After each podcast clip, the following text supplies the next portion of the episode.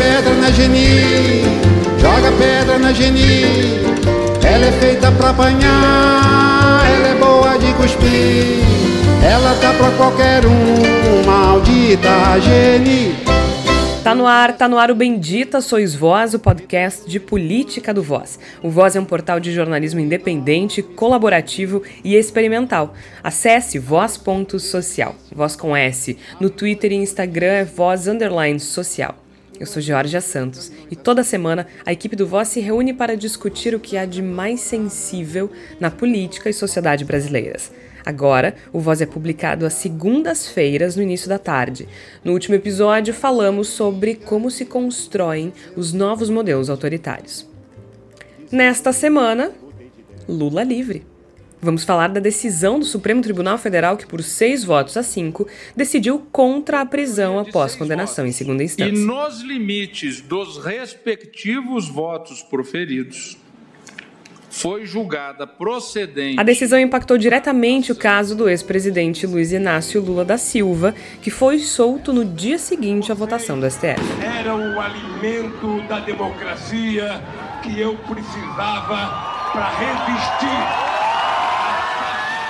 Apesar da decisão apenas ratificar o que sempre esteve na Constituição, não agradou ao ex-juiz Sérgio Moro antes algoz de Lula e hoje ministro da Justiça. Que todos os dias vão ser de sucesso.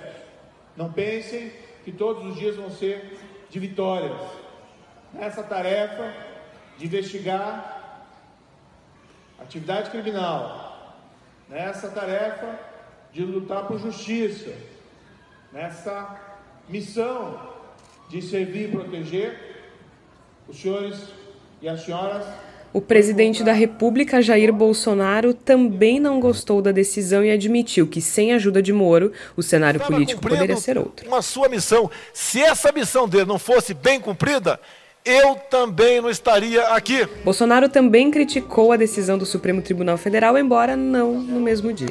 Todos os crimes dele nas costas. A grande maioria do povo brasileiro é honesto, trabalhador, e nós não vamos dar espaço, né, nem contemporizar o Supremo passou um ano discutindo uma cláusula pétrea da Constituição brasileira. Mas o mais impressionante é que foi uma votação apertada 6 a 5 desempatada pelo presidente do Pleno, Dias Toffoli. Amplamente contestada por alguns setores da sociedade, que vestidos de verde e amarelo foram às ruas do país no último domingo e muito pacificamente atiraram pedras contra fotografias dos ministros do Supremo e seguida ainda por inúmeras informações falsas, falsas e torpes. E é disso que a gente vai falar no programa de hoje, do STF enquanto espaço político e da discussão política que essa decisão do Supremo Tribunal Federal gerou, mas eu não vou fazer isso sozinha, obviamente. Estou muito bem acompanhada de Flávia Cunha. Tudo bem, Flávia? Seja bem-vinda. Tudo bem, Jorge. E Igor Natush, como vai, Igor?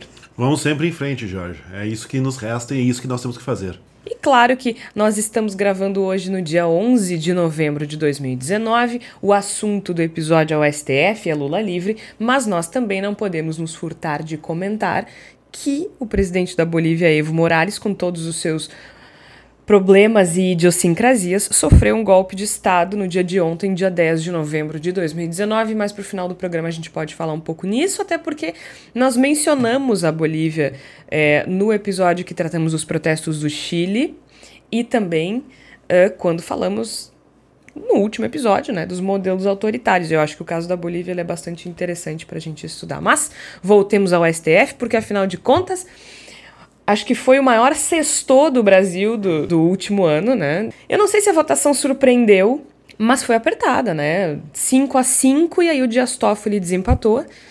E os brasileiros que tinham prometido uma guerra civil apenas fizeram mais um showzinho nos bairros de classe média alta das capitais brasileiras, vestidos de verde e amarelo. Mas foi uma decisão bastante. Não foi polêmica, foi uma decisão que foi muito contestada por alguns setores da sociedade, né, Igor? Com a justificativa de que soltariam bandidos. Com toda certeza. Até olha, pegando um pouquinho esse gancho do Sextou, foi um, foi, um, foi, foi, talvez o maior sextou de 2019 até em duração, né? Ele começou na quinta-feira ah, e foi terminar só, pra, pelo menos para os apoiadores do Lula, para os admiradores do Lula, só no domingo mesmo, a partir do acontecimento da, do, do golpe de Estado que ainda estamos testemunhando na Bolívia. Então, é, a galera não conseguiu nem comemorar direito que é, já aconteceu alguma coisa. Mas foi, mas foi uma longa sexta-feira, sem dúvida, para os admiradores de Luiz Inácio Lula da Silva. A gente teve, nessa decisão do, do STF, a gente teve uma, um, um extrato de Brasil muito interessante acontecendo, né? Porque nós tivemos uma, uma decisão que. Quem, quem lê o artigo 5 da Constituição, quem dá uma olhadinha na cláusula pétrea que está sendo discutida no caso, uh, fica até com certa dificuldade de compreender, no fim das contas, onde está a polêmica, porque em um texto constitucional que geralmente é bastante uh, aberto, inclusive tem que ser, um texto constitucional tem que ser aberto a interpretações e a, e a mudança de visão que a sociedade vai tendo no decorrer dos anos das décadas, mas o, a, o texto constitucional é claríssimo, é, é o trânsito julgado da sentença penal condenatória.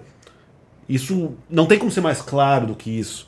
Então a gente, na verdade, passou mais de um ano com essa com essa essa espada pendendo sobre nossas cabeças, quando na verdade nós tínhamos um texto que era cristalino quanto ao que deveria ser feito.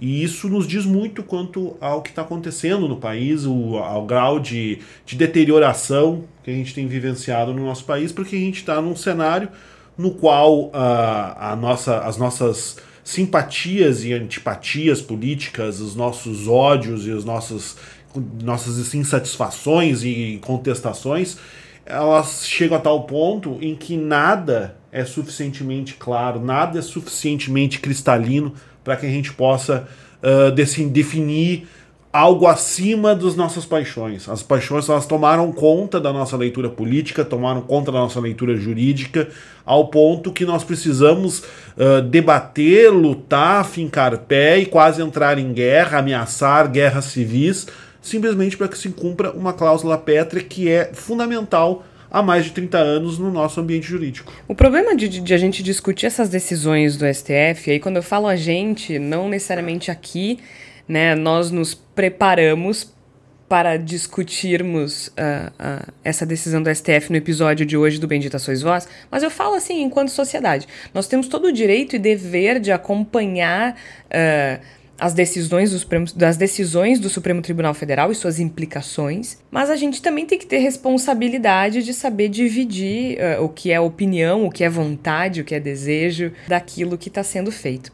E o problema maior dessa discussão com relação às decisões do STF em redes sociais, uh, na mesa do, do churrasco de domingo, é que além da falta de entendimento, entendimento, jurídico da maioria das pessoas, por motivos óbvios, né? Afinal de contas, pelo menos uma, se não uma faculdade de direito, um entusiasta do, da Constituição, enfim, uma pessoa que seja acostumada a trabalhar com isso, com esse texto, porque é um texto difícil, como toda legislação é distante da, da, da, coloquialidade, né?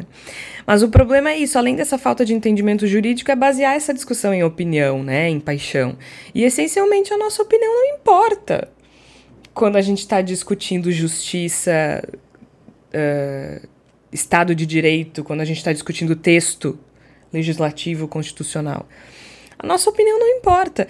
É claro que, como disse o Igor, tem a interpretação, claro, né? É um texto, a gente interpreta ele de múltiplas maneiras, mas no caso de um texto constitucional, hum, a gente não está falando da prova do, do Enem, que, qual a interpretação que tu tira de Dom Casmurro né? Tem vidas em jogo, né? A gente está falando de justiça, de cumprimento da lei. E aí, nesse caso, tem dois caminhos. O primeiro é interpretar a Constituição a partir do texto. No caso da prisão em segunda instância, como disse o Igor, é uma discussão que me surpreende, porque o texto é bastante claro, né?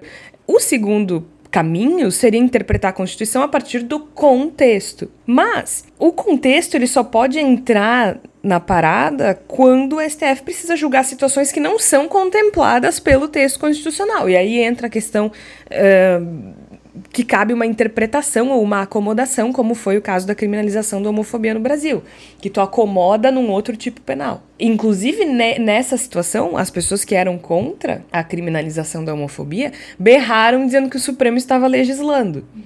Agora que, tá, que queria mexer numa cláusula pétrea da Constituição, aí não está legislando. Né? Então, é, tem, tem essa questão. Ou tu interpreta a partir do texto, quando o texto existe, ou tu interpreta a partir do contexto, quando tu precisa acomodar uma outra situação. E, e, e a gente precisa ter essa, ter essa frieza na hora de pensar nas decisões do STF, porque é nisso que eles precisam se basear. No texto ou no contexto, se não houver claridade, enfim. De forma simplificada é isso, essa discussão sobre a prisão em segunda instância, ela só existe na sociedade porque o Lula, a, a soltura do Lula estava em jogo, né, Flávia? Porque vamos falar a verdade. É uma discussão que começa em 2016, quando o Supremo Tribunal Federal altera o entendimento e passa a permitir a prisão em segunda instância. Mas com, com, com toda, todo o vocabulário que me cabe, as pessoas estavam cagando. Enquanto isso não, não mexia na soltura do Lula, ninguém estava preocupado, nem de um lado nem de outro. Sejamos, sejamos justos aí. Mas agora essa decisão interferia diretamente na soltura do, do ex-presidente Luiz Inácio Lula da Silva. Aí muda tudo. É, é, porque a Constituição de 88, ela não era contestada, né? Até então, né? A Constituição, a Constituição Cidadã, que as pessoas falavam, né? Porque ela, a Constituição de 88 ela surge num cenário de abertura política e de conciliação. Né? Então, assim, não, outras constituições brasileiras, eu dei aquela pesquisada básica né? Domingo de noite, fiz, fiz toda a minha pesquisa para me embasar para falar aqui. Então, assim, o Brasil teve sete constituições. E a Constituição de 88, historicamente, era a única que não era contestada até então. Então, estamos num cenário que talvez depois desses 30 anos, que talvez surja no cenário a possibilidade de querer realmente, talvez surgir uma, um, um, um contexto em que queiram fazer uma nova Constituição, né? Porque o Brasil não tem um histórico de durar muito tempo as constituições. Não, é né? é diferente dos Estados Unidos, que tem a mesma há um zilhão de anos. Exato. Só que ficar um ano discutindo uma cláusula pétrea da Constituição, para mim, eu acho uma coisa muito perigosa. Porque então, assim, então realmente, então, vamos ter que chegar num debate para que, que tenha uma nova constituinte no legislativo. Só que vocês já imaginaram nesse cenário político atual ter, ter, ter, como, como seria uma conciliação nesse cenário político para se chegar numa nova constituição, né? É que essa quantidade de constituições, ela também é um reflexo do quanto a política brasileira é instável.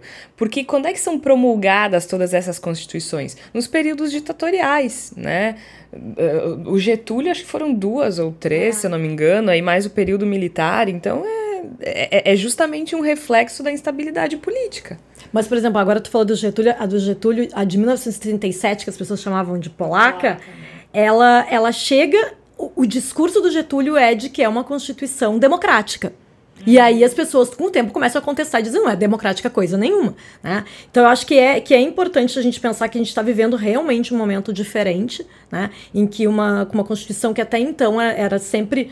Não, não tinha nenhum cenário, nem, nenhuma pessoa, independente do espectro político, contestava o que estava na, na Constituição. Agora se chegou nesse cenário, né?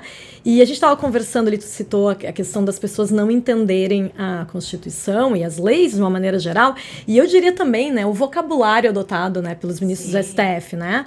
Uh, eu acho que é difícil para todo mundo, só que para quem não é jurista, né? Só que eu acho que as pessoas em geral não admitem, né? A gente sabe como jornalista o quanto é difícil a gente entender decisões judiciais, né? Meu Deus, uh, quantas vezes a gente, eu lembro que em época de redação, assim, de, de grande mídia, várias vezes a gente tinha que ligar para algum advogado ou para algum colega uh, que, que fosse especializado nisso para conseguir entender certas decisões, né? No... Isso, só, só que isso se faz fora do ar. É. No ar, no microfone ou lá quando tá escrevendo a é matéria, é todo mundo parece que todo mundo entendeu aquilo que é super simples, é. né? Só que vocês pensam assim, né? A gente que tá acostumado a lidar precisa lidar com interpretação de texto, né?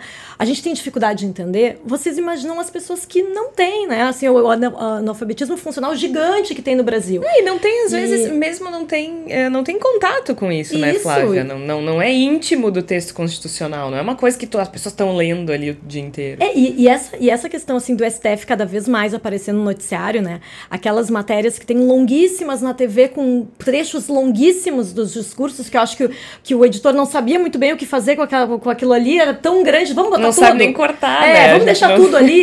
E aí, assim, e aí tem aquela coisa que dependendo do, do jornalista que tá fazendo a matéria, ele não entendeu também, aí ele diz assim, o fulano de tal comentou tal coisa, ponto. Vai lá e aí o cara falando naquele, naquele juridiquês, e aí as pessoas, na verdade, não, não, não entendem como deveriam, né? Uh, eu, eu vi uma thread no Twitter, apesar de eu não ser uma twitteira, eu, foi, foi compartilharam no, no Facebook, eu sei que vocês são twitteiros, né? Eu não sou. É, então, uh, mas eu vi Lucas Portela, que é um estudante de direito, depois aquelas coisas que viraliza, a pessoa não é famosa, mas ele, um estudante de direito, ele, ele, ele botou assim, por que o Lula tá solto? A thread. E aí ele vai explicando, para você que não entende nada de direito nem política e não sabe o que aconteceu no país essa semana. E aí ele vai explicando de uma forma muito simplificada para o que, que aconteceu. Só que aí o que, que acontece nos comentários? Os advogados enlouquecidos porque ele não está usando os, os termos, termos, jurídicos. É. Mas ele tentou simplificar, né? Mas é isso que tem que fazer. A gente precisa aproximar o Supremo Tribunal Federal da população, muito embora eles não queiram, né? Vocês devem ter visto na semana passada o chilique do ministro Marco Aurélio quando uma advogada se dirigiu a eles como vocês. Ele surtou eu, lembra, estava lembrando exatamente disso enquanto a Flávia falava, de como a gente tem um, um STF que se agarra aos seus grandes e aos seus pequenos poderes, né? É e, e, o, e o uso da linguagem hermética, ele é um pequeno poder, né? Ele, claro, ele, porque tu, tu cria um pequeno feudo, entendeu? É uma mistura de pedantismo com autoritarismo, né? Tu te colocas num patamar inacessível para que o poder, pequeno ou grande, da linguagem possa ser exercido apenas por a tua pessoa, pelos teus. E eu acho que isso, isso, isso essa característica que a gente está comentando, ela acaba criando um efeito colateral muito perigoso para uma estrutura democrática como um todo, que é a, não só a incompreensão a respeito dos temas que são discutidos no STF, mas uma incompreensão sobre a própria função do STF, o que, que seja. É. Para que, que, que, que o STF existe no fim das contas. E isso em todo, todos os aspectos. A gente está agora vendo uma, uma tramitação no Congresso Nacional, a toque de caixa, de uma proposta absolutamente casuística que tenta mudar a tal da cláusula pétrea ignorando completamente o que, que é o conceito de, de uma cláusula, pétrea. é, é, podem, eles podem aprovar 500 vezes no Congresso e se o Brasil tiver um mínimo de sanidade, isso vai ser derrubado no próprio Supremo em questão de minutos, porque uma cláusula pétrea e isso é uma, uma, discussão interessante, fazendo um parênteses aqui, porque muitos constitucionalistas eles consideram que não deveria, na verdade, existir cláusulas pétreas na Constituição. Né? Existe uma discussão dentro desse campo jurídico de que as cláusulas pétreas elas, elas dificultam, prejudicam tanto a resiliência quanto a capacidade de transformação das constituições para que elas sobrevivam no decorrer do tempo. Essa é uma discussão dentro do, do da esfera especializada do direito constitucional.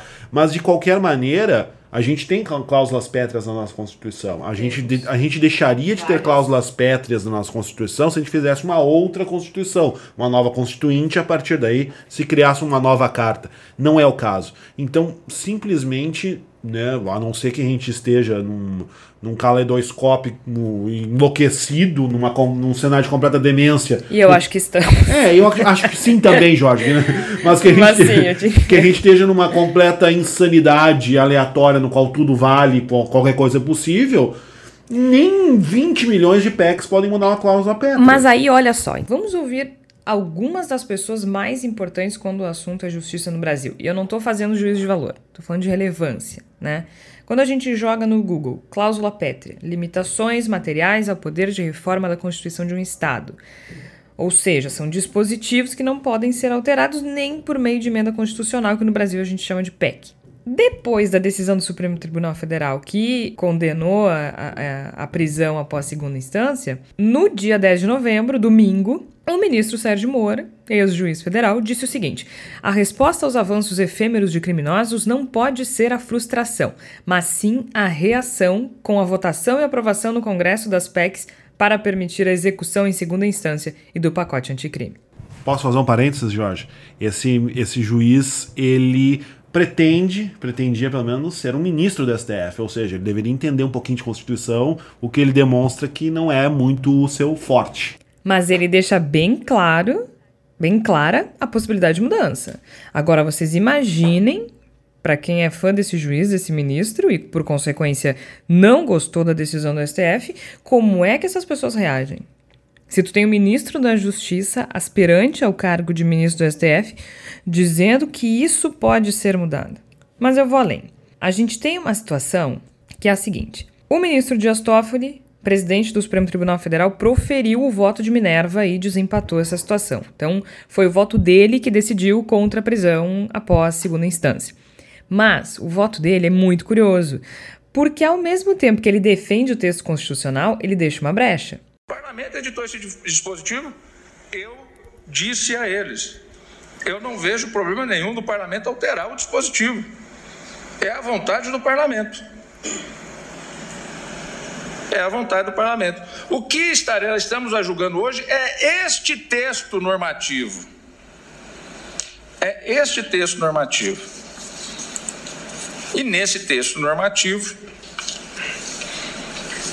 nós temos que o parlamento pediu, afora os casos de prisão em flagrante ou preventiva, a necessidade do trânsito em julgado. Ante o exposto, Voto pela procedência das ações diretas de constitucionalidade.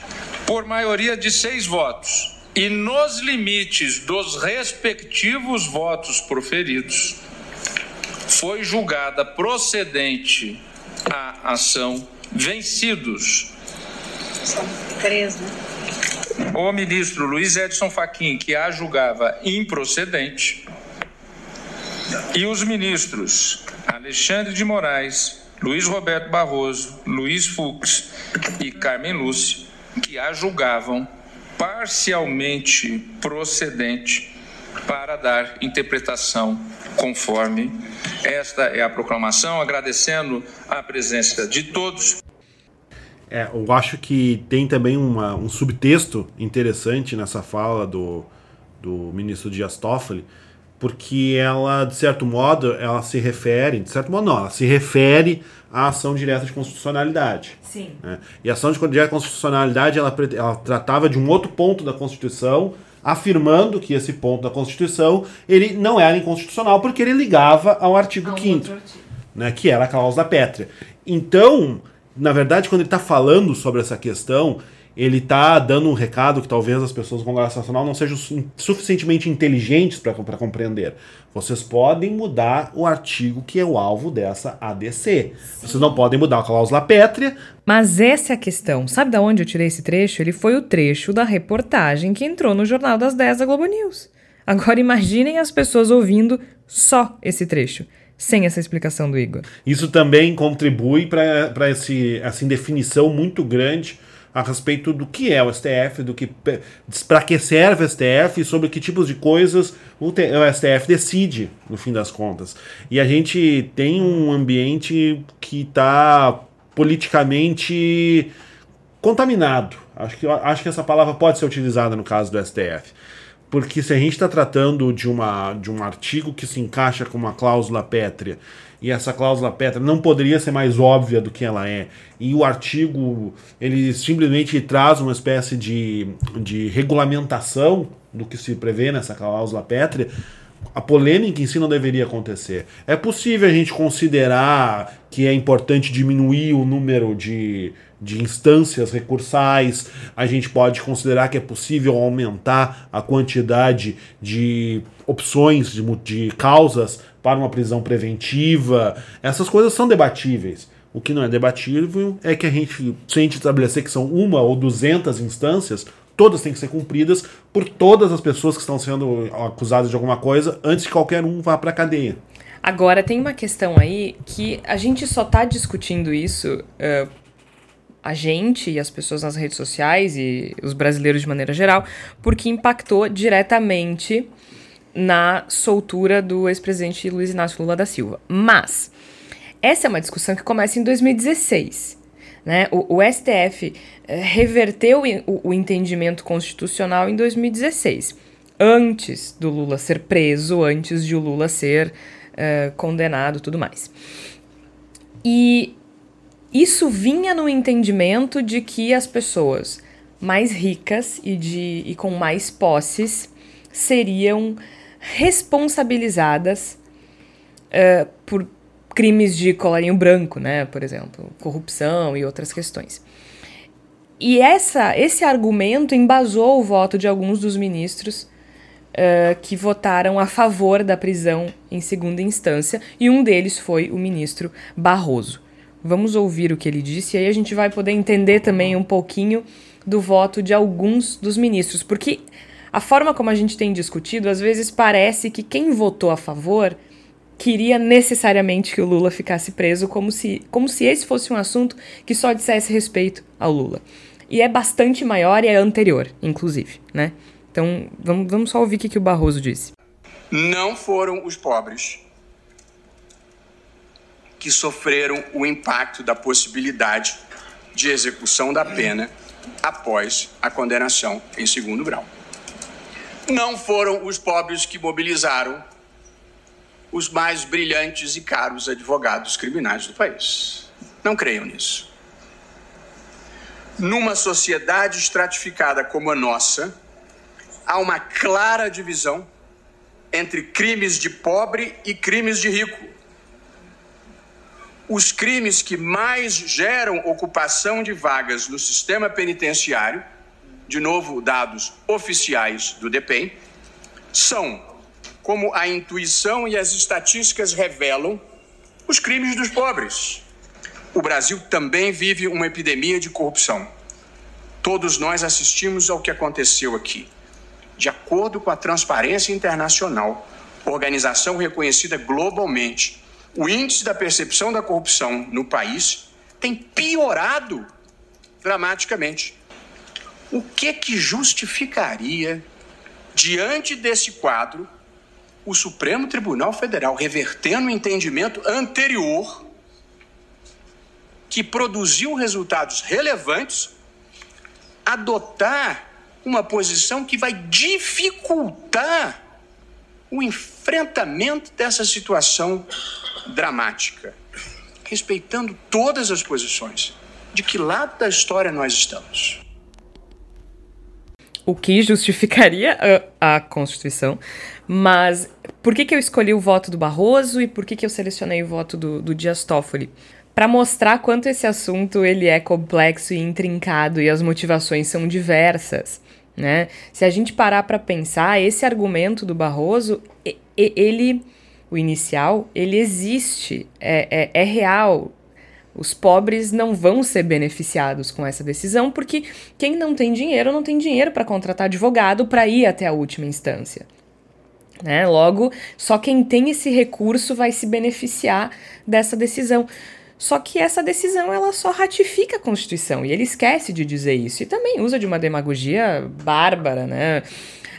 Falando de percepção de corrupção como se, for, como se a percepção fosse necessariamente uh, reflexo dos, dos números uh, reais. Né? A partir de agora, a gente deve pensar uma Constituição Federal de uma nação do tamanho do Brasil a partir das percepções que determinados grupos têm sobre determinados assuntos. Então a gente não precisa mais tentar formar consensos, formar uma, uma linha de construção de uma nação. A gente só pergunta o que, que as pessoas acham e joga lá pra, na Constituição para cumprir. Aqui eu acho que tem essa, essa questão de percepção, essa questão de sentimento, essa questão de opinião. E não é disso que se trata uma decisão do Supremo Tribunal Federal. Agora, são votos que, se a gente ouvisse sem saber do que se trata, vamos combinar que a tendência é concordar com o, com o Barroso. Né? Imaginem ouvir esses votos de forma isolada. Sim, uma pessoa que não tem, eh, não, que, que não, não desenvolveu uh, o conhecimento necessário para tentar pegar as nuances, que não tem tempo para ficar pensando sobre isso, que acaba tendo contato muito superficial com essas discussões e que houve alguém basicamente dizendo que a gente tem que prender corrupto, que tem que prender bandido, não, esse conceito ele, é, ele vai ter uma grande, grande taxa de concordância dentro junto à população. E tem uma questão que eu acho é, bastante complicada. A gente. Cinco ministros do Supremo Tribunal Federal disseram que é uma mudança possível. Então, como é que a Georgia, o Igor e a Flávia vão dizer que não pode mexer? Só colocando uma, uma nuance nisso. E os ministros que se posicionaram de forma a preservar o texto constitucional, eles foram os últimos a votar, que significa que eles são os mais velhos na escala e são os que estão saindo aos poucos do STF. Ah, detalhe bem importante, eu não tinha me dado conta. O que as pessoas estão se perguntando é se isso é justo. Eu confesso para vocês que eu já não sei quais são parâmetros, por quais parâmetros a gente discute justiça no Brasil. Para vocês terem uma ideia, nós fizemos uma reportagem aqui no Voz que se chama O Evangelho segundo a Prisão, que mostra a forma como as igrejas evangélicas neopentecostais disputam uh, os presos do sistema carcerário brasileiro com as facções. E a gente mostra uma realidade que, basicamente, só quem se converte tem alguma chance de recuperação. Mas por que eu estou citando essa reportagem agora? Parece que não tem nada a ver uma coisa com a outra. A gente fez, para fazer essa reportagem, um levantamento uh, a partir dos dados do Infopem sobre o perfil do preso no Brasil. Né? O perfil a gente não é novidade, jovens negros que na maioria não concluíram os estudos. Mas tem um dado ali que é o seguinte: 34% dos presos no Brasil estão encarcerados sem condenação. E aí, gente, é eu nem tô falando de segunda instância. Nem chegou lá ainda. Sem condenação. 34%, a população carcerária é estimada em 726 mil, embora muita gente insista que o encarceramento em massa é um mito. Temos 600, 726 mil pessoas encarceradas no Brasil. Isso significa que 240 mil pessoas estão presas sem condenação. Então, é, e, e, e, essa decisão do STF não impacta essas 240 mil. Acho que a estimativa é 5 mil, né? Uh, que podem ser soltas. Porque aí as pessoas esquecem que existem outros dispositivos que podem manter a pessoa presa, né? Que as pessoas falam assim, ah, agora ninguém vai poder ser preso até ir, até ir pro STF e vão soltar todo mundo. Não, gente. Existe prisão preventiva, existe uma série de outros dispositivos que podem fazer com que, especialmente criminosos uh, violentos e perigosos, fiquem presos. Mas 240 mil pessoas estão presas sem condenação. É, é, é, é, um, é uma situação. O que, que é justo? Né? De que justiça a gente está falando? Isso é muito maior que o Lula. Uma coisa que as pessoas talvez não, não compreendam é que a decisão do STF da última quinta-feira ela, ela não traz inovação. Ela não é uma novidade com relação ao que se interpreta da Constituição desde a sua promulgação em 1988. Ela é uma confirmação de, de, de preceitos constitucionais. Ou seja, não é como se fosse mudar o nosso modo de prender pessoas a partir de agora. Está tá, tá confirmado o modo como vínhamos prendendo até antes de 2016. 2016. É, é isso que está acontecendo. Então, a, a, a, o, a novidade, a inovação, por assim dizer, foi de 2016 a 2019 não anterior. Então, todas as pessoas que foram presas antes de 2016, elas vão ser presas exatamente do mesmo jeito daqui para frente. Como sempre foram. Sempre foram. O Abdelmaci vai ser preso, a família Nardoni vai ser presa. Tipo, é, porque esse, assim, esse, o, Nardoni pessoal... voltou pro semi-aberto, mas não foi por causa dessa decisão. Exato, aí que está. Tipo, lá a Suzane von Richthofen não vai ser solta. O João de Deus. Sabe? Não por isso, pelo menos, né? Sim, né? Pode, a, ser, pode ser solto por outro motivo. Exatamente, por, por outras questões dentro do cumprimento das suas penas. Então não, se cria uma ideia, e aí isso aí a gente vê sendo instrumentalizado de uma maneira calhorda por determinadas pessoas, como por exemplo o deputado federal Eduardo Bolsonaro, que chega e larga que 160 mil pessoas vão ser soltas depois da decisão. Olha, meu querido, talvez devessem ser soltas, inclusive, pessoas pobres que são presas sem julgamento. Talvez devessem ser soltas, mas não vai acontecer. E certamente não vai ser os 160 milhões de, de 557 bilhões de estupradores assassinos que vêm sendo vendidos como se fosse uma consequência dessa decisão. É, e é... então a gente tem que tomar muito cuidado para não embarcar nessa calhordice de querer vender essa ideia como se ela estivesse revolucionando a Constituição, quando na verdade ela apenas resgata o que existia anteriormente a 2016. De forma bem objetiva, os criminosos violentos não serão soltos. Ainda existe. É, pris... Quais são? São três, né? três uhum. possibilidades para prisão, né? Prisão preventiva. Eu acho que tem é, risco vou... de fuga também, é, né? É, tem, tem uma série de questões aí. É, e, e, eu acho que, que tem isso, né? Por mais que as pessoas com, com essa raiva que se tem ao Lula digam que ele é um criminoso uh, perigoso, que não deveria estar nas ruas, dentro dos critérios jurídicos não se aplica. E eu acho que é muito isso das pessoas quererem agora torcer a, a Constituição a seu favor né? E uma, uma coisa que eu queria trazer aqui para a nossa conversa é que o, o que acontece é que nas últimas duas décadas em especial, mas mais quando começou a questão do mensalão, é que o STF começou a ter essa importância, uh, não essa importância, mas essa visibilidade, né? Antes a gente não viu o STF no, no, nos noticiários, né? Uh, e eu acho que aí que tá. E aí, quando ele começa a ganhar essa importância no jogo político, é que começa a se ter as críticas.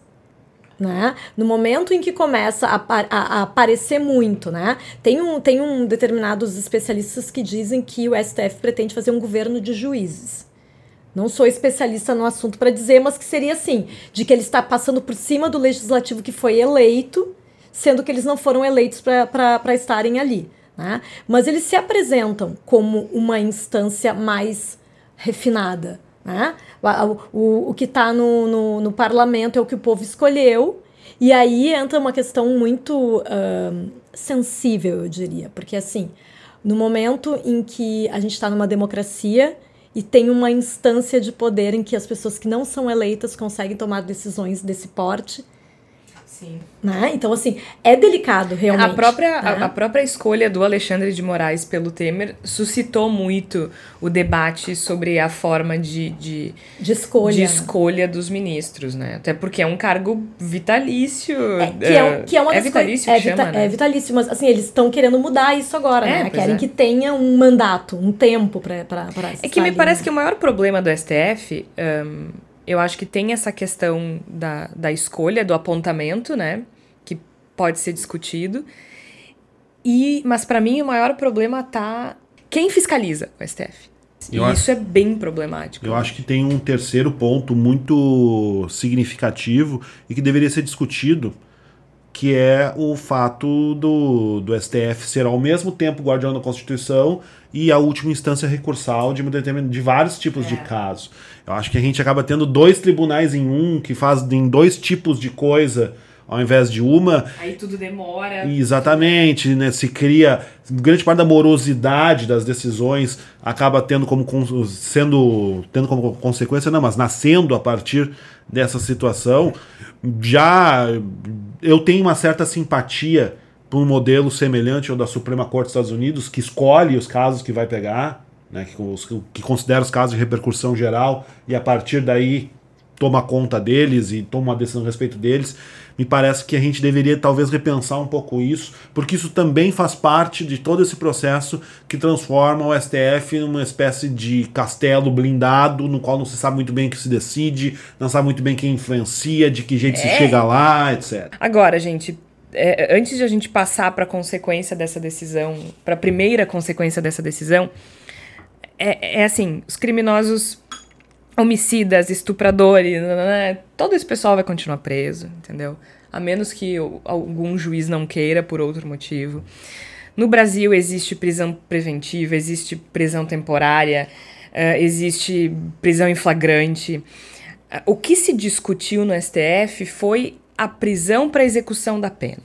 E a gente sabe por que, que tem essa narrativa. Porque essa decisão como ficou provado no dia seguinte, né? A decisão do STF foi tomada na última quinta-feira. Na sexta-feira, o ex-presidente Luiz Inácio Lula da Silva foi solto.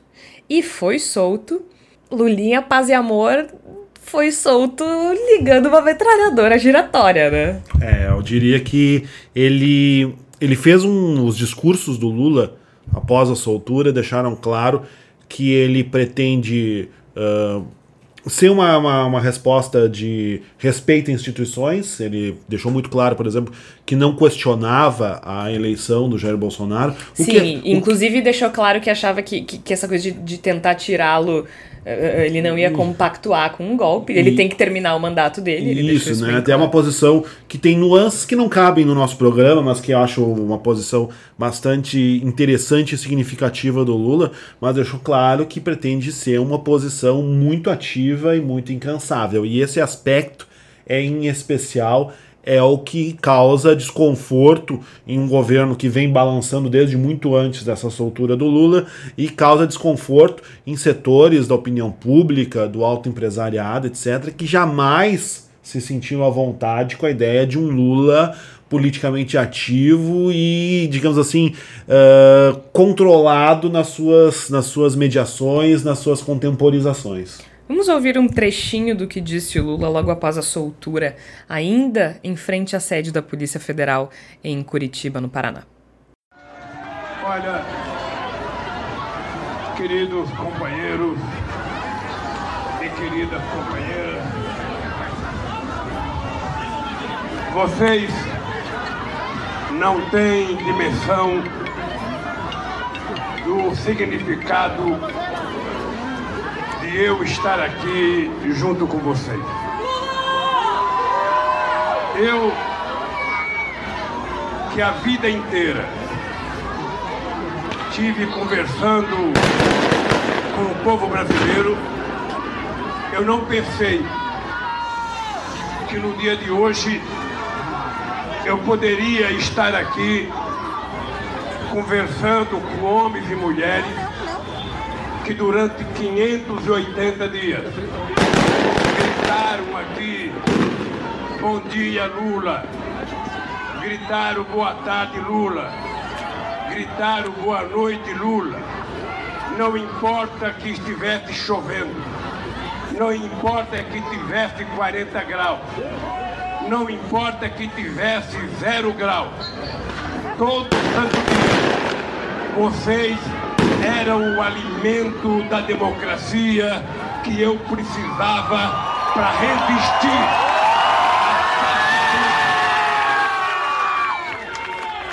Para resistir à safadeza e à canalice que o lado podre do Estado brasileiro fez comigo e com a sociedade brasileira. Porque o lado podre da justiça, o lado podre do Ministério Público, o lado podre da Polícia Federal, o lado pobre da Receita Federal. Tramar, trabalhar para tentar criminalizar a esquerda, criminalizar o PT, criminalizar o Lula. E eu não poderia ir embora daqui sem poder cumprimentar você. Bom, nesse trecho o Lula ele deixa bem claro assim que ele ele manda recados bastante específicos, né, para o Ministério Público Federal, mas ele, ele, ele consegue dizer a banda, a parte podre do Ministério Público Federal, da Justiça brasileira, do Estado brasileiro. E ele deixou muito claro, eu acho, tanto no primeiro pronunciamento quanto no segundo, que ele fez no sábado em São Bernardo do Campo, que quais são os alvos dele, digamos assim, né? Ele citou o presidente Jair Bolsonaro inúmeras vezes, o ministro da Justiça Sérgio Moro, a Rede Globo. Bom, a, Rede Globo acho que foi a primeira frase que ele disse no sábado foi: Olha lá o helicóptero da Globo, já vão falar merda do Lula de novo. Foi a primeira coisa que ele falou quando, quando começou o discurso. Então ele deixou muito claro que ele não saiu para contemporizar. Por outro lado, ele também não ele disse mais de uma vez que ele se preparou espiritualmente durante a prisão para não nutrir ódio, nem sentimento de revanchismo, nem sentimento de vingança. Porque, e ainda disse, eu tenho certeza que eu durmo com a consciência mais tranquila que todos eles, e aí se referindo ao Dallagnol, se referindo ao Moro, se referindo ao Bolsonaro. Mas ele também deixou muito claro que agora ele vai viajar ao Brasil. Ele sabe que talvez não fique solto por muito tempo, e ele vai aproveitar esse tempo ao máximo. E que tristeza a gente discutir o cumprimento da Constituição na medida em que ela encaixa ou não na punição de uma pessoa, de um ser humano, de um brasileiro. Por mais importante que esse brasileiro seja, né? A gente realmente vê que a, o, a, a lei ela está num, num momento, numa posição muito difícil, né? O judiciário está numa posição muito difícil no nosso país. É uma instituição que está esculachada, porque se eu estou numa situação no qual eu defino se a Constituição vale ou não, se eu aplico um duplo pensar constitucional na medida em que ele cabe ou não cabe para punir o presidente, o ex-presidente Lula, a gente está num momento muito complicado, porque justamente se supõe que a estrutura jurídica seja acima dessas paixões momentâneas. Só que eu acho interessante uma questão, e aí, Flávia, quando a gente pensa no, nesse caso em específico dessas paixões, uma das coisas que as pessoas falaram é que o Lula solto seria um risco para a democracia, não só porque ele era um corrupto condenado, mas porque ele incitaria o ódio e isso aumentaria a polarização. Em nenhum momento ele incitou ódio durante o discurso, pelo contrário, ele disse, falou em amor várias vezes. Claro que ele se referiu à banda podre das instituições que ele considera culpadas uh, por, segundo ele, prendê-lo injustamente. Mas ele não. O discurso dele ele era de enfrentamento, que é diferente de ser belicoso. Né? Não, não era um tom agressivo, né? Não era um muito tom agressivo. Ele me pareceu muito tranquilo, não. muito calmo, né? E, e, vamos combinar, não tem nenhum alvo novo. Né? Uhum. Todas as pessoas e, e, instituições às quais ele se dirigiu são notadamente opositoras. Desde a Globo até o Dallagnol, o Moro e o Bolsonaro. Então não vejo problema nenhum. Agora, no domingo, dia 10, ontem mais precisamente, nas manifestações dos cidadãos de bem brasileiros vestidos de verde e amarelo que protestaram contra a decisão do STF, tem vários vídeos circulando por aí de adultos e crianças atirando pedras de forma violenta e com muito ódio nas fotografias dos ministros do Supremo Tribunal Federal que votaram contra a prisão em segunda instância. Isso é o quê? Se, se, se há um perigo, o Lula incitar a polarização, mas isso pode, isso é bonito, isso é democrático, isso. Isso não é violento.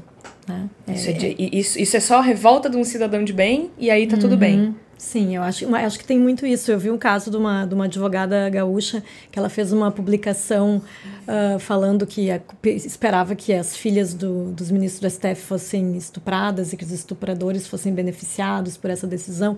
Uh, e aí, logo em seguida, ela apagou, né? Mas, enfim, uma advogada, né? Não sei que medida cabível vai, vai, vai ter no, na, na OAB aqui do Rio Grande do Sul. Mas ela é só um caso de pessoas, dessas pessoas ditas de bem, que são contra os criminosos, que são contra os bandidos, que afinal de contas, olha só, a moral e os bons costumes, e aí chega na hora, tem um discurso de ódio uh, de uma coisa que é. Assim, passa. Da, sai do bom senso, né? No momento em que tem uma decisão, porque na verdade assim o ódio ao Lula ele é tão grande por parte dessas pessoas de que as pessoas perdem o prumo, né? É, o Lula tem essa capacidade tanto de mobilizar essa massa né, dos seguidores dele, né, que são as pessoas que a gente estava comentando até, né, Georgia, Lula eu te amo, a gente estava falando até que ponto isso era legal da gente, quem é contrário fica olhando, ouvindo aquilo de nós, que bando de, de, de, pessoas nada a ver fazendo isso, né, e ao mesmo tempo tem muitas pessoas que odeiam ele, né, eu acho que como todo o, o, o líder político, assim, ele é... Uh, polêmico no sentido de que ele desperta ou muito amor ou muito ódio, né? Mas eu acho que é inegável, e eu acho que essa é a questão do, do, do, medo que as pessoas têm do Lula sair da cadeia, né? Que por mais que eles dizem, ah, o Lula é ladrão, mas ele sabe que o Lula tem uma mobilização política que mesmo ele apagado, né, lá dentro da cadeia, as pessoas continuaram falando sobre ele, né? Lula livre, toda essa campanha que teve. E agora, ele percorrendo o Brasil, eles sabem que pode ter uma mudança no cenário político, né? E é por isso que tem essa tendência assim, não, vamos passar por cima da Constituição e deixar esse cara preso, não importa se a Constituição está dizendo tal coisa, né? Uh, porque nesse tempo, mesmo que Lula não fique muito tempo preso, a mudança que ele pode solto. proporcionar, uh, uh, solto, uh, o tempo que ele vai ficar solto, ele pode mudar uma, uma, proporcionar uma mudança no cenário político, que eu imagino, vocês imaginam o que, que deve estar agora, os bolsonaristas devem estar apavorados, né? Eu acho que uma prova disso é, é a, a forma como o Bolsonaro reagiu. Porque ele ficou em silêncio, os filhos postaram coisas, mas ele não falou. Aí no primeiro, no dia em que o Lula foi solto na sexta-feira, ele elogiou o Moro, como a gente ouviu no início do episódio. E depois ele falou: ah, não vou ficar uh, falando de bandido. Só um pouquinho, tu fala nele o tempo inteiro, o Uhum. dia inteiro. Agora que ele tá solto aí pra tu enfrentar, tu te encolhe, não meu se filho. fala, né? Eu, eu acho que a, isso que a gente estava discutindo sobre ah, o, a- o ódio que surge nos protestos que nós tivemos no domingo. E aí eu arrisco até uma, uma. Não sou psicólogo, psiquiatra, nada, mas arrisco até tentar uma leitura psicológica. A política de ressentimento ela gera infelicidade ela gera angústia, ela gera tristeza. Então essas pessoas que vão, que são contaminadas por essa, por essa estratégia política de, de criar umas situações de ódio, de ressentimento, elas acabam sendo contaminadas por uma, um sentimento que causa infelicidade, que não, não, que não, não, não se expressa de maneira positiva, que só encontra reforço e presença na negatividade. E aí que contraste nós temos com o sextor do Lula?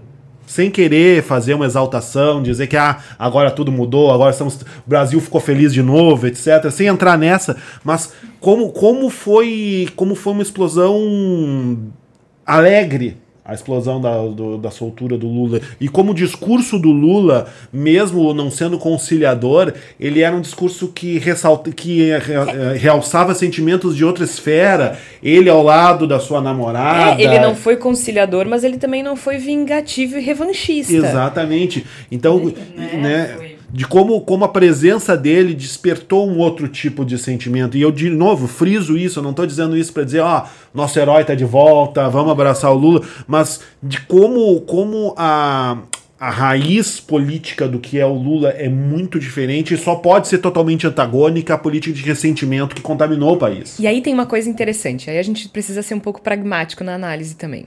O Lula é um homem extremamente inteligente Muitíssimo. e me chamou muita atenção algo que ele disse no discurso em São Bernardo do Campo, no sábado, na sede do Sindicato dos Metalúrgicos.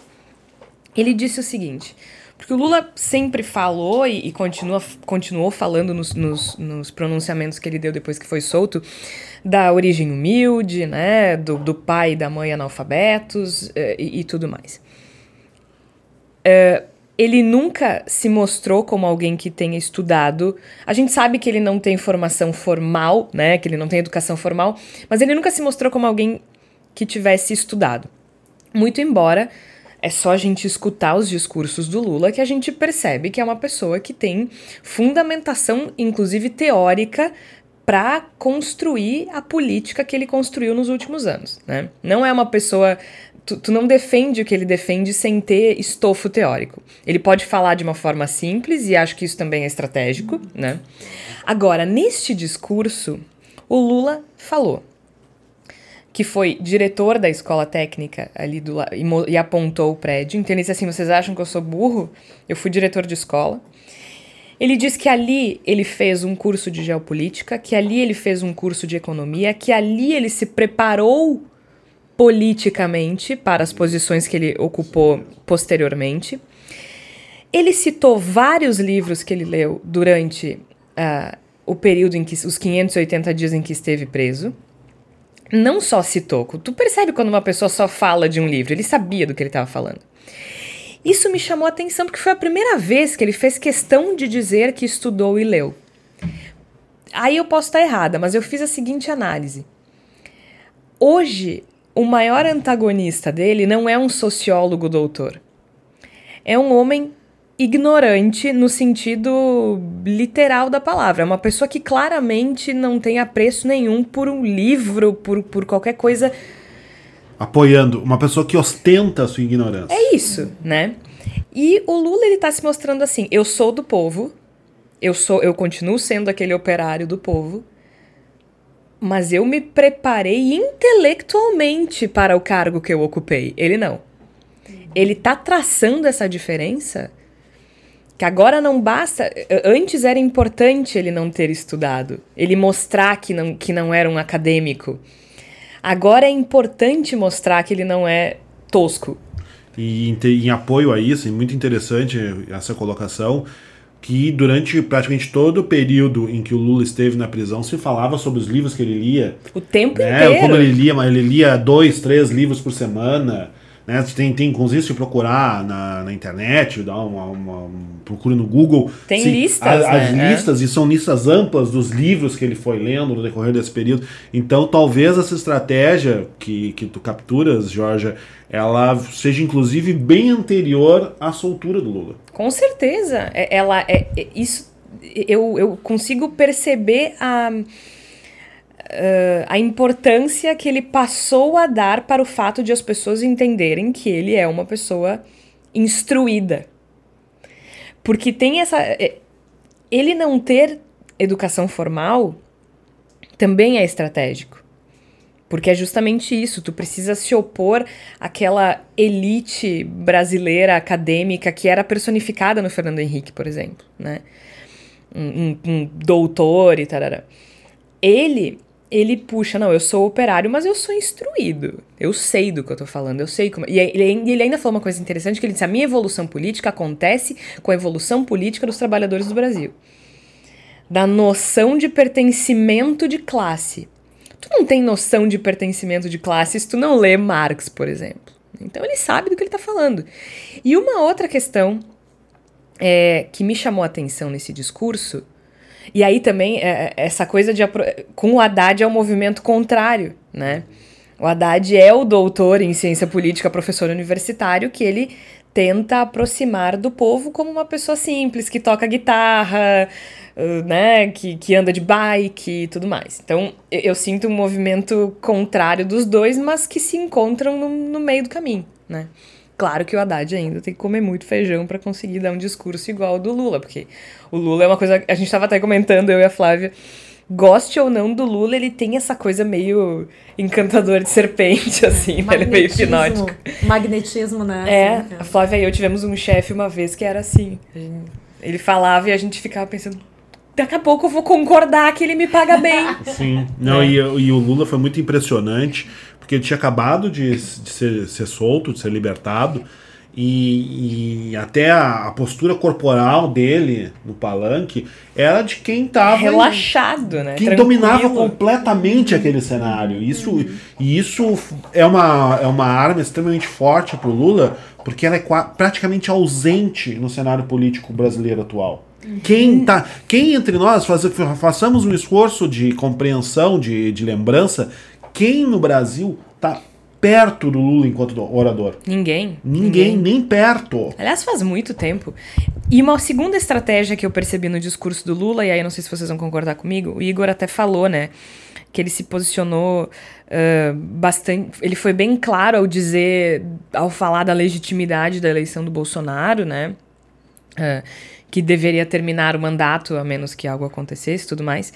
E isso é uma estratégia que eu acho muito inteligente também, porque foi uma estratégia que o PSDB não teve quando perdeu as eleições. Se o PSDB tivesse deixado a Dilma sangrar, o PT não teria a menor chance de reeleição ao final dos quatro anos, porque seriam quatro anos turbulentos. E, aí eu não tô nem não estou entrando no mérito da competência ou da capacidade de articulação política. Iam ser quatro anos de desgaste intenso e turbulência e instabilidade política.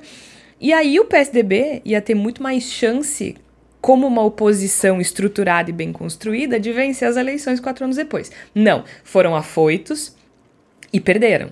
Né? Perderam porque agora eles também estão tentando controlar essa besta.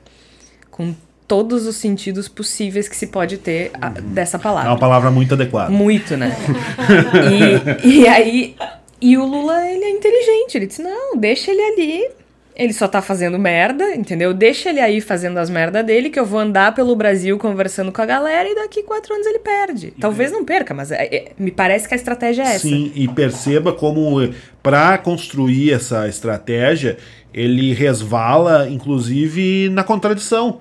Porque boa parte do, do discurso que sustentava a caravana do Lula antes uhum. da sua prisão era de que estavam tentando impedir ele de concorrer porque eles sabiam que ele ia ganhar. Ou seja, se um movimento político ele é feito para impedir um candidato de concorrer ao ponto de colocá-lo na cadeia, como é que logo depois você vai chegar? Não, a eleição foi legítima, foi, o voto foi correto, vamos respeitar os quatro anos. É. Ou seja, é claramente uma mudança estratégica. É uma estratégia. Dentro da, das circunstâncias que aconteceram. A estratégia anterior ela é deixada de lado em nome de uma nova estratégia que é a seguinte não precisamos tirar esse, esse, cidadão do governo. Nós vamos desgastar ao máximo esse cidadão, vamos impedir que ele consiga governar e ao final dos quatro anos vamos tentar recuperar uma, um arremedo que seja de, de, de democracia a partir da, da corrida presidencial. E é por isso que ele é inteligente, é por isso que ele é o Lula, porque aí o que, que acontece? Com esse discurso, tu não espanta aquela galera que estava em cima do muro, que estava na dúvida. Como é que tu vai dizer que ele está incitando a polarização? Gente, competição política é polarização, entendeu? Não, não, não existe competição política sem polarização. Inclusive, na ciência política, quando a gente estuda sistemas partidários, a gente usa a expressão polarização, que a polarização aumenta conforme aumentam o, conforme aumenta o número de partidos. Porque tu, uh, uh, esses partidos precisam se, se posicionar de forma mais forte com relação às coisas para se destacar. Então, assim, é, ele, ele tá sendo muito, muito inteligente, muito estratégico, e eu confesso para vocês que eu estou preparando a pipoca para assistir os próximos capítulos da novela da política brasileira. Antes de a gente se despedir, temos o Palavra da Salvação. Flávia, tu tá com um livro aí que tu tem, a, a, a que tu tem recorrido bastante nos últimos tempos, e eu acho que os nossos ouvintes podem se beneficiar muito dessa leitura. É, é, um livro que eu ganhei quando eu participei no, no episódio anterior. Eu falei sobre um grupo focal que eu participei sobre democracia. E eu ganhei, foi, foi um dos presentinhos que eu ganhei por ter feito, participar dessa atividade. É um livro de 2019, muito atual. O nome é Pensando a Democracia, a República e o Estado de Direito no Brasil. Uh, da editora Projeto República, da Universidade Federal de Minas Gerais. Eu acho que no site da, da Universidade Federal, da editora da Universidade Federal de Minas Gerais, a gente pode encontrar esse livro. E esse livro, eu ontem eu estava nos meus estudos aqui para o podcast, e ele é maravilhoso, porque assim, ele fala sobre todo o, o que a gente está vivendo de 2013 para cá, de uma forma muito atualizada. São vários artigos de várias pessoas diferentes, são historiadores, cientistas políticos, com uma linguagem muito simples. Eu não gosto de livro com leitura de, difícil, já, já nem, nem pegaria. Mas e, ontem eu, tava, eu fiz uma, uma leitura quebrada, como se fala, só procurando coisas que tinham relação com o Supremo Tribunal Federal. E tem coisas interessantíssimas, e eu acho que é importante agora a gente cada vez se informar melhor. Eu acho que o que, que, que dá para a gente fazer. Isso. O que, o que, o, qual é o papel do STF nesse jogo político atual? Esse livro, eu acho que ele, ele traça muito isso. Ele fala sobre a Lava Jato, ele fala sobre várias coisas que são importantes da gente entender e que, às vezes, mesmo que a gente acompanhe o noticiário, uh, né, o noticiário, às vezes, ele acaba não tendo esse resgate, porque, mesmo sendo uma história recente, às vezes a gente vai se perdendo, né? Teve algumas coisas que eu fui vendo ali sobre 2016, como é que era. Então, acho que é muito interessante esse livro que eu recomendo muito. Pensando a democracia, a república e o Estado de Direito no Brasil. E eu quero aproveitar o Palavra da Salvação para indicar uma série e um filme. O filme é um filme de 1993, em nome do pai. Ele não tem nada a ver com o Brasil, nem com política brasileira mas é um filme que fala sobre como a justiça ela não é estanque ou aquilo que a gente chama de, de justiça, aquilo que a gente entende por justiça, que as leis muitas vezes podem ser usadas uh, para fins não democráticos. Então, tipo, uma sinopse bem rápida: em 74 tem um atentado à bomba do IRA que mata cinco pessoas num pub próximo a Londres. E esse jovem rebelde irlandês e três amigos são acusados pelo crime, presos e condenados, e o pai de um deles tenta ajudar o filho e também é condenado. E aí uma advogada entra em cena e começa a investigar uma série de irregularidades. Obrigado. É um filme com ninguém mais, ninguém menos que Daniel Day-Lewis, Emma Thompson, enfim, tem uma uma galera aí. E a segunda indicação Uh, ah, inclusive recebeu zilhões de indicações ao Oscar. Melhor filme, melhor ator, melhor diretor, melhor atriz coadjuvante, ator coadjuvante. É um filme belíssimo e é bem interessante para a gente pensar os caminhos tortuosos da justiça, mesmo fora do Brasil. E um outro, é uma série que foi muito badalada esse ano, que está disponível na Netflix, que se chama Olhos que Condenam, em que cinco adolescentes do Harlem, nos Estados Unidos, uh, foram injustamente acusados de um ataque brutal no Central Park, em Nova York. É baseado em uma história real. Esses cinco jovens, cinco adolescentes, são negros e, e claramente foram acusados a partir de uma identificação uh, estereotipada. E é uma história de partir o coração, mas que também é muito interessante para a gente ver como a justiça não é tão não é tão clara, não é tão estanque, né? não, é uma, não é uma linha reta. E às vezes a gente precisa pensar sobre, sobre a forma como ela é aplicada, seja no Brasil, seja nos Estados Unidos, seja em qualquer outro lugar do mundo. Então fica aí as nossas sugestões em nome do Pai e Olhos que Condenam para pensar um pouco a justiça. E agora me ocorreu, eu não tinha preparado, mas me ocorreu também o interessante que é O Segredo dos Seus Olhos, um filme argentino maravilhoso. Tem uma, um remake americano que é horrível com a Julia Roberts. Uh, fiquem com o original, com o Ricardo Darim, que vocês não erram, gente, pelo amor de Deus. Mas é isso. Muito obrigada, Flávia. Muito obrigada, Igor. A gente fica por aqui e volta na próxima semana. Até lá. Ela é feita pra apanhar, ela é boa de cuspir. Ela tá pra qualquer um, maldita.